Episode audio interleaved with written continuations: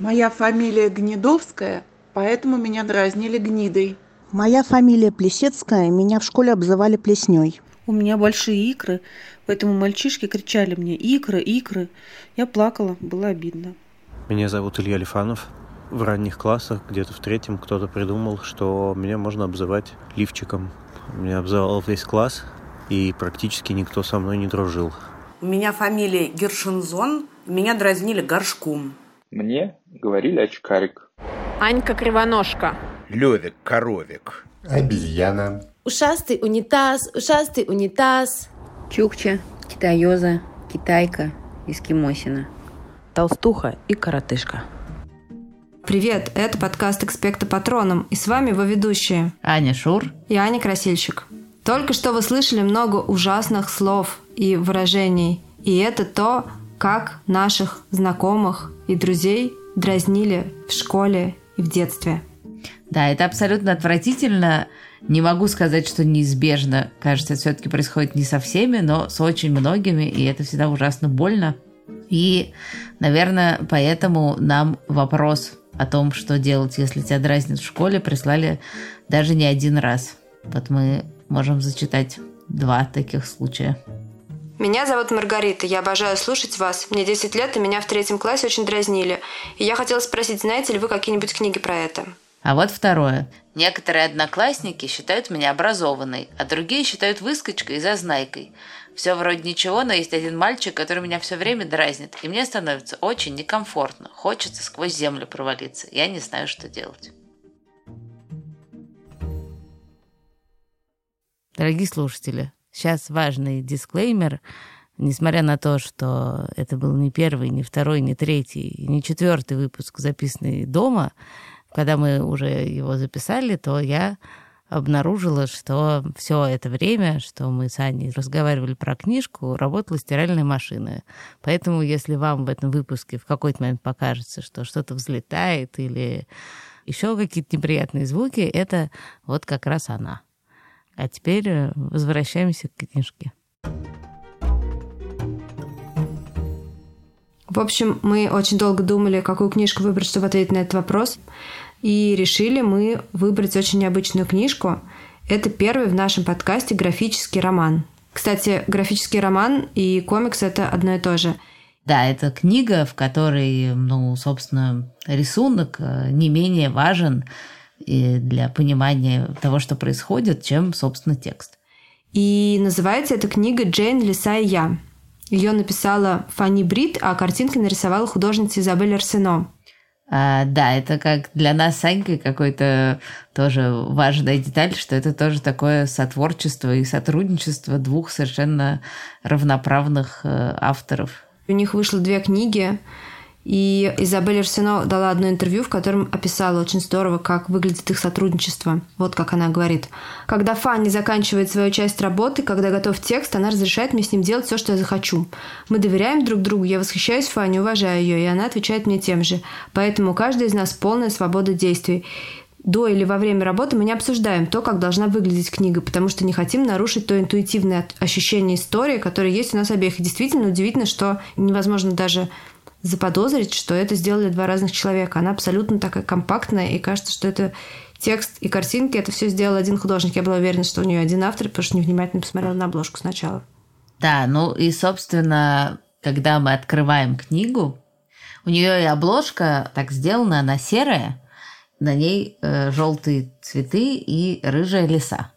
И вот когда мы открываем книгу, первое, что мы видим, это школа – такое серое, большое здание. Вообще в этой книжке довольно долго все серое. Школьные коридоры, персонажи, главная героиня, вот все такого нудного серого цвета. И школа, в которой она ходит, тоже, конечно, серая, потому что это место, где ее ужасно постоянно обижают.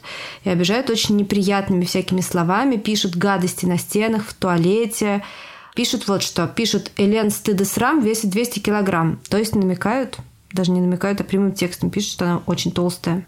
Да, надо сказать, на картинках она совершенно не толстая, но даже если бы она была толстая, это совершенно вообще не важно. Потому что ей очень-очень обидно. Да, ну и, конечно же, э, вот эти слова, что она толстая и какая-то не такая, они очень западают ей в душу, и она совершенно убеждена, что она какая-то сарделька. И там есть э, такой эпизод, где мама шьет ей какое-то потрясающее платье с кринолином, и мама такая усталая, она всегда занята, и вот она ночью на машинке сторочит, значит, это платье, и Элен ни за что его не наденет, потому что она сарделька. Да. Ну вот ты сказала, что вся книжка серая. На самом деле это не совсем правда. Она начинается с серого, но какие-то развороты цветные. Потому что у Элен есть такая штука, очень важная и очень близкая идея нашего подкаста. У нее есть книга «Патронус». И первый цветной разворот в этой книге – это рассказ Элен о книге Джен Эйр. И, собственно, поэтому книжка называется «Джейн Лиса и я». Джейн из названия – это и есть Джен Эйр. Да, Джен Эйр – это такая совершенная классика. Это книжка XIX века. Ее написала писательница Шарлотта Бранте. Или иногда говорят Шарлотта Бранте. А, Бранте. Бранте, в общем, как ее только не называют, перепутать э, эту книгу с какой-то другой сложно. Она очень толстая. Вышла она давно-давно, в 1847 году. И эта книга про любовь, она очень романтическая и даже немножко готическая. Там есть всякое страшное, и там есть всякие переживания и так далее, и так далее. Но там вот и очень важное начало. Дело в том, что у Дженейр совершенно ужасная, наверное, даже серая... Родня. Наверное, даже серая отчасти детства. Да, и родня, ты правильно говоришь, самое ужасное в этом детстве – это, собственно, семья, в которой Дженейр растет. А это вообще-то довольно близко родственная ей семья. То есть ее женщина, которая воспитывает, жена ее родного дяди, казалось бы. Но родной дядя умер, и, значит, осталась это вот его жена и еще трое детей. И все они дружно ненавидят Дженейр. И все они ей говорят, что вообще ей там не место, и что она какая-то противная, ужасная, своенравная, непослушная, такая, сякая, пятая, десятая. Хотя вообще-то она совершенно не такая, а очень тихая какая-то скромная девочка. Да, она ничего плохого никому не делает, но там в какой-то момент действительно, когда вот этот э, мальчик... Двоюродный брат. Да, э, ее бьет, она ему отвечает. И за это ее тетка ее засовывает в ужасную какую-то комнату с привидениями, ей там очень страшно и плохо, у нее случается нервный срыв, в общем, какой-то полный ужас. После этого ее отправляют в пансион, который тоже абсолютно ужасен. Да, это книжка «Матрешка». Мы читаем книжку про девочку, которую травят, которая читает историю про другую девочку, которую тоже травят. Да, в общем, книжка единственное, что как-то расцвечивает эту однообразную такую серую школьную жизнь. И вот, в общем, наступает такой поворотный момент в сюжете, когда весь класс э, едет в выездной лагерь. И все-все едут, и, конечно, поразительно, что Элен тоже едет, хотя я бы, может, на ее месте прогуляла. Но почему-то она этого не делает. Кстати, не всем приходит в голову, что ты можешь э, прогулять или сказать, что тебе там плохо, и ты не хочешь ехать как-то. Многие просто сразу добровольно себя в жертву приносят и не пытаются ничего с этим сделать. Между прочим, она могла бы сказать маме это. Вот помнишь, они идут покупать с мамой купальник перед тем, как ехать в лагерь. И как раз это тот момент, когда можно было бы сказать, что ты не хочешь ехать. Но она не говорит. И она ужасно мучается, потому что она думает, что она сарделька, и выбирает какой-то ужасный, надевает на себя гигантский черный купальник, в который ее сардельчное тело... Да-да, слитный, естественно. Да, слитный, в котором ее тело не видно. И там очень смешная картинка, где сарделька в этом купальнике нарисована. Да-да-да. Нет, там вообще очень э, это сосисочный образ, который как-то всю книжку так или иначе возникает. Он проникает даже вот в эту цветную историю с Дженейр, где обычно изображена Дженейр, такая красивая девушка в платье, там какое-то все цветное. Но там в Дженейр есть момент, когда в нее влюбляется ее работодатель, такой страшный, неприступный мистер Рочестер. И когда Елена это читает, единственное, о чем она думает, что в нее, в такую сардельку, никакой бы мистер Рочестер не влюбился. И там есть картинка, где, собственно, вот эта вот сарделька, такая уже полноцветная сарделька, и, значит, ее обнимает э, мистер Рочестер. Очень смешно. Да, и, в общем, она едет в этот лагерь, и, естественно, туда тоже едут эти мерзкие девочки, которые ее бесконечно травят и продолжают ее там травить. Например, э, после обеда одна из этих девочек говорит, что ха-ха-ха, Елен такая жирная, что она даже не почувствовала, когда я воткнула вилку ей в попу. Просто отвратительно. Да, она в такое спадает состояние, когда как бы очень понятное состояние, когда ты как бы ничего не соображаешь, ну, такое бывает от страха, от волнения, от э, стыда, когда у тебя как бы приливает кровь в голове, и ты просто не понимаешь, что происходит, ты просто хочешь поскорее куда-нибудь провалиться, и она думает о том, неужели я правда такая толстая, что это произошло, на самом деле я не заметила, или это они меня дразнят. Естественно, она не может спросить и никак это проверить. И при этом на картинках мы видим очень худенькую девочку, никакой проблемы с лишним весом у нее нет. Да, если бы была. В конце концов, тут как на самом деле э, важно, что когда все переезжают в лагерь, все остается на своих местах. Вот они приехали, и там такая фраза. Все высыпают из автобуса, чтобы разбиться на шайки-лейки. Девочки к девочкам, мальчики к мальчикам, воображалы к воображалам, придурки к придуркам, лузеры к лузерам, а отверженные к отверженным. Да, остались люди, которые как бы ни с кем. И они попадают в одну палатку. Это Элен, Лусия Мунис, которая испаноязычная девочка, и она плохо говорит по-французски, поэтому она изгой, и э, некая Сюзанна Липски, с которой мы не знаем почему, но с ней тоже особо никто не дружит. В общем, да, Елена ужасно плохо и тухла, и ничего ее не радует, она выходит из этой палатки в, наверное, довольно красивый лес, но все по-прежнему серое, вообще вокруг нее серое, она сама серая, и вот она выходит. И тут тут появляется, ну, просто вот как в Гарри Поттере такой патронус. Из леса выходит, ну, только не олень, а лиса. И она цветная, рыжая лиса. И она такая красивая, пушистая. И, это важно, она смотрит Элен прямо в глаза. И вот что думает Элен. У нее такой нежный взгляд, что разрывает мне сердце. Если бы так смотрел человек, я бы ему душ отдала, сто пудов.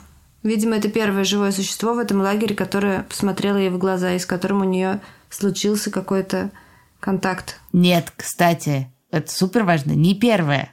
Очень интересно. Там написано, что когда, значит, все над ней издеваются с этой вилкой в попу, и она такая стоит, э, окруженная, значит, всеми этими смеющимися мерзкими детьми, она вдруг ловит взгляд синих глаз какой-то девочки. Но та девочка свой взгляд сразу прячет, потому что она не готова, видимо, вступать в борьбу со всеми, кто травит Элен. И все, да. это как бы проходит, ничего не меняется. Но на самом Но деле... Но зато после да. лисы, после лисы, эта девочка входит в ее жизнь и ее абсолютно полностью меняет. Да, мне еще супер понравилось. Я не знаю, имели ли авторы это в виду. Думаю, что, конечно, имели. Дело в том, что пока мы готовились к этому подкасту, я стала перечитывать Дженейр. Я ее читала в детстве, но, естественно, единственное, что я запомнила, это любовную историю, драму, вот это все. И уже я вообще забыла все подробности про пансион, про детство, про все, про все. А там есть супер важный момент, что этот пансион, куда она попадает после вот этой жизни в омерзительном доме, где ее обижают тетка и ее дети, в пансионе тоже все очень плохо. Там э, э, такой просто картинный злодей, попечитель пансиона, которому еще ее тетка говорит, что Дженейр очень плохая девочка. Она обманщица, она лгунья, и вы типа глаз да глаз за ней. И этот э, чувак не находит ничего лучше, как сообщить об этом всей школе. И, соответственно, э, э, Дженейр ее ставит на какой-то позорный стул, и она стоит совершенно одна, обмирая от стыда, ужаса и вообще всего. И тут происходит вот что. И вот я стояла на этом возвышении – еще несколько минут назад мне казалось постыдным стоять посреди комнаты, а теперь я была как бы пригвождена к позорному столбу. Мои чувства трудно описать, но когда они нахлынули на меня, подступая к горлу и прерывая мое дыхание, одна из девочек встала и прошла мимо меня. На ходу она подняла на меня глаза. Какой странный свет был в них, как пронизывал их лучистый взгляд, сколько новых, высоких чувств пробудилось во мне, как будто мученик или герой, пройдя мимо рабы или обреченной жертвы, передал ей часть своей силы. Я подавила подступавшее рыдание, подняла голову и решительно выпрямилась. И вот эта девочка, которая посмотрела на Дженейр, ее вообще тоже зовут Элен, ну, так Дженейр английская книжка, то ее зовут там Хелен. И она действительно меняет полностью жизнь Дженейр. И, ну, я, в общем, уверена, что это почти прямая цитата. Да, и так же, как у Джен Эйр, у Элен появляется существо, которое смотрит ей в глаза, и на этом ее жизнь как-то меняется. Сначала это лиса, а потом это действительно девочка, та самая девочка с синими глазами, которая в тот момент, когда Элен дразнили, не, не осмелилась пойти против всех и как-то с ней э, подружиться, Позже она все-таки к ней подходит, и они начинают говорить захлеб обо всем на свете, и становится понятно, что им очень друг с другом как-то классно и хорошо, и интересно.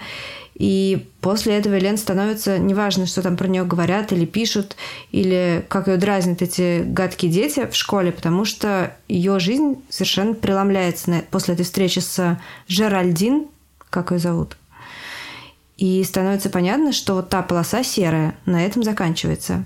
А новая полоса, которая начинается, видимо, начинается в какой-то другой, пока не написанной книжке, потому что на этом книжка про Джейн, Лису и Элен заканчивается.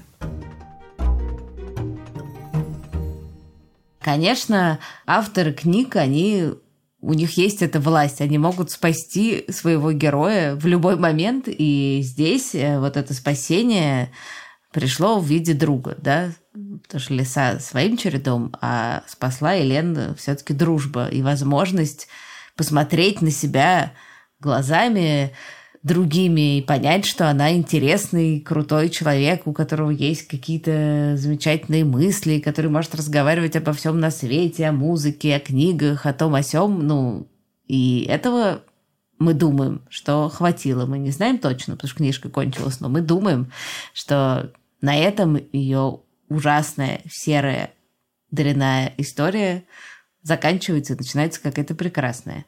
Но вообще-то, честно говоря, она, наверное, могла бы закончиться пораньше, потому что мама, описанная в книжке с таким вниманием, эта мама очень какая-то хорошая и явно понимающая и готовая, не знаю, по ночам шить кринолины.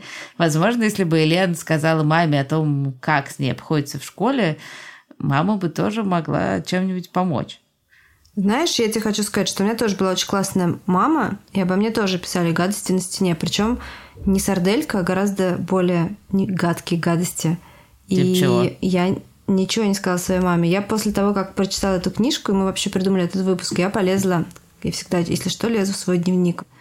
Вот, и я полезла смотреть в то самое время, когда мне было 13 лет. И когда это все происходило, мне еще было 12. В общем, у меня в школе была такая ситуация, когда был очень гадкий, противный мальчик, который писал реально гадости на стене, и все вокруг его улюлюкали и поддерживали это. Что писали-то? Он написал, что я проститутка. Ого! Это шестой, седьмой класс? Это седьмой класс. Это седьмой Господи, класс. Какой ужас, да. Потому что другой мальчик очень э, все время ко мне при всей школе приставал. В общем, все это было ужасно, очень унизительно. Я даже не знаю, что хуже, сарделька или это, потому что это и то, и другое про то, что ты вот именно как-то телесно какой-то грязный, плохой, неправильный, что ты в тебе есть что-то порочное или непорочное. Ну, короче говоря, все в тебе, все в тебе не так. И я пишу в своем дневнике, что я никогда в жизни не скажу про это своей маме, потому что она не поймет. В общем, это такая запись от 25 мая 94 года. Вот что я там пишу. Я чувствую, что при наличии компании у меня нет друзей. Мне абсолютно некому излиться. Я никогда не скажу все маме, она не поймет. Я просто мечтаю перейти в другую школу. Там меня никто не знает, там меня никто не будет ненавидеть, презирать и считать проституткой. У меня будут друзья, которые не будут обо мне сплетничать. Я перебрала весь класс и вычислила, что не говорят обо мне только три человека, потому что просто ничего не говорят обо мне вообще. Я не знаю, что мне делать. Я просто в катастрофической ситуации. Вот. И я сейчас думаю, конечно, что если бы я тогда рассказала бы про это маме, она бы что-нибудь бы сделала бы. Ну, как бы она бы меня, бы, наверное, не бросила. И более того, она бы не стала бы думать, что я какая-то плохая или грязная или что-то. Ну, ну в смысле, очень что маловероятно, что человек. твоя мама, да, решила бы, что ее 12-летняя дочь делает что-то не то. Нет, это да, просто... она бы, я думаю, меня бы, может быть, бы и спасла. Но мне казалось тогда, что ты как бы настолько этим испачкан, этим словом, что ты как бы не можешь такое стыдное сказать родителям про себя. Ну да, это то, что делает, собственно, травлю. Она делает тебя бессловесным и беспомощным. И это просто самое худшее, что может быть. Мне, конечно, тогда не так повезло, как Джейн. У меня не появилось какого-то друга, который меня из этого вытащил. Мне повезло просто потому, что родители, несмотря на мои ужасные протесты, мне при этом не хотелось уходить из этой школы. Но родители меня все-таки решили перевести в другую школу, и просто на этом все закончилось, и началась какая-то совершенно новая жизнь. Ну, это просто ужасная история. И так очень тяжело примерно все в этом возрасте, но если тебя еще и размазывают по школьным стенкам, это просто невыносимо. Я, я рада, что тебя оттуда забрали. Это, конечно, тоже способ спасения. Просто сменить все. Но, конечно, поразительно, что вот сменяя все, ты просто отменяешь эту толпу, да? Ну, просто как будто их и не было никогда. Или потом ты сможешь про это вспоминать и как-то это анализировать, но просто ты все отменяешь. А если бы нашелся тогда кто-то один, кто просто держал бы тебя за руку все это время и с тобой бы говорил, то, наверное, это была бы просто совершенно другая история.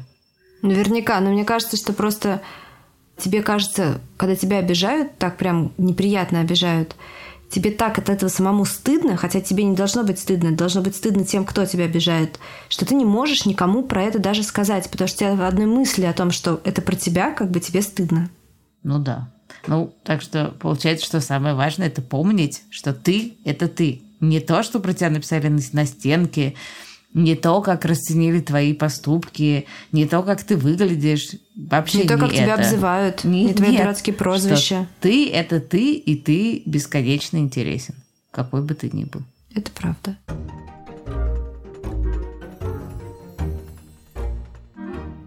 Если вдруг вы еще не слышали наш первый выпуск, то мы там сказали, что мы раньше советовали обязательно три книжки, а в этот раз мы решили, в этом сезоне мы решили советовать не обязательно три книжки, а вообще какие-то разные вещи, которые нам нравятся.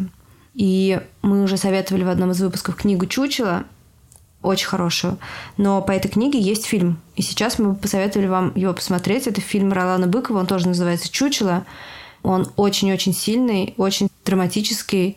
И тема травли там развивается по полной программе. Книга, которую хочу порекомендовать, она вообще-то страшноватая. Не знаю, с какого возраста ее стоит читать.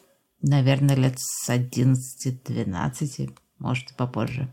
Она называется «Калечина-малечина», и ее написала такая писательница Евгения Некрасова. И это книга про девочку Катю, которой очень плохо везде, и у нее, как сказать, заводится, в общем, появляется в ее жизни некое калечина-малечина, такое стрёмное, маленькое, странное существо, которое ей как бы помогает, но на самом деле делает ее жизнь еще гораздо сложнее. Ну, в общем, это очень интересная книжка, она такая интересная, страшная, ужасно крутая. И, в общем, она как раз вот про это, вот про то, как внешний мир тебя мучает и как этому противостоять. Третье, что мы хотим советовать, это тоже графический роман, это тоже комикс. И это комикс, который сделали те же самые авторы, что сделали Джен Лису и я. И это комикс, который называется «Луи среди призраков». Он тоже очень-очень красивый. И там речь про мальчика, у которого папа с алкогольной зависимостью, и он такой очень грустный и очень щемящий душу. И мне кажется, круто, когда детские книжки говорят с детьми о вещах, которые, о которых дети знают, не делая вид, что их не существует. На этом мы заканчиваем. Этот выпуск стал ответом на присланные нам вопросы. Нам ужасно важно, что вы нам пишете присылаете вопросы и ставите оценки. Без этого мы бы, наверное, просто не могли продолжать. Большое вам спасибо. Слушайте нас везде, где вы слушаете подкасты. На Яндекс Музыке, во Вконтакте, в Кастбоксе, в Apple подкастах, Google подкастах и, конечно, на радио Арзамас, где помимо нашего подкаста есть еще тонна всего прекрасного. Спасибо.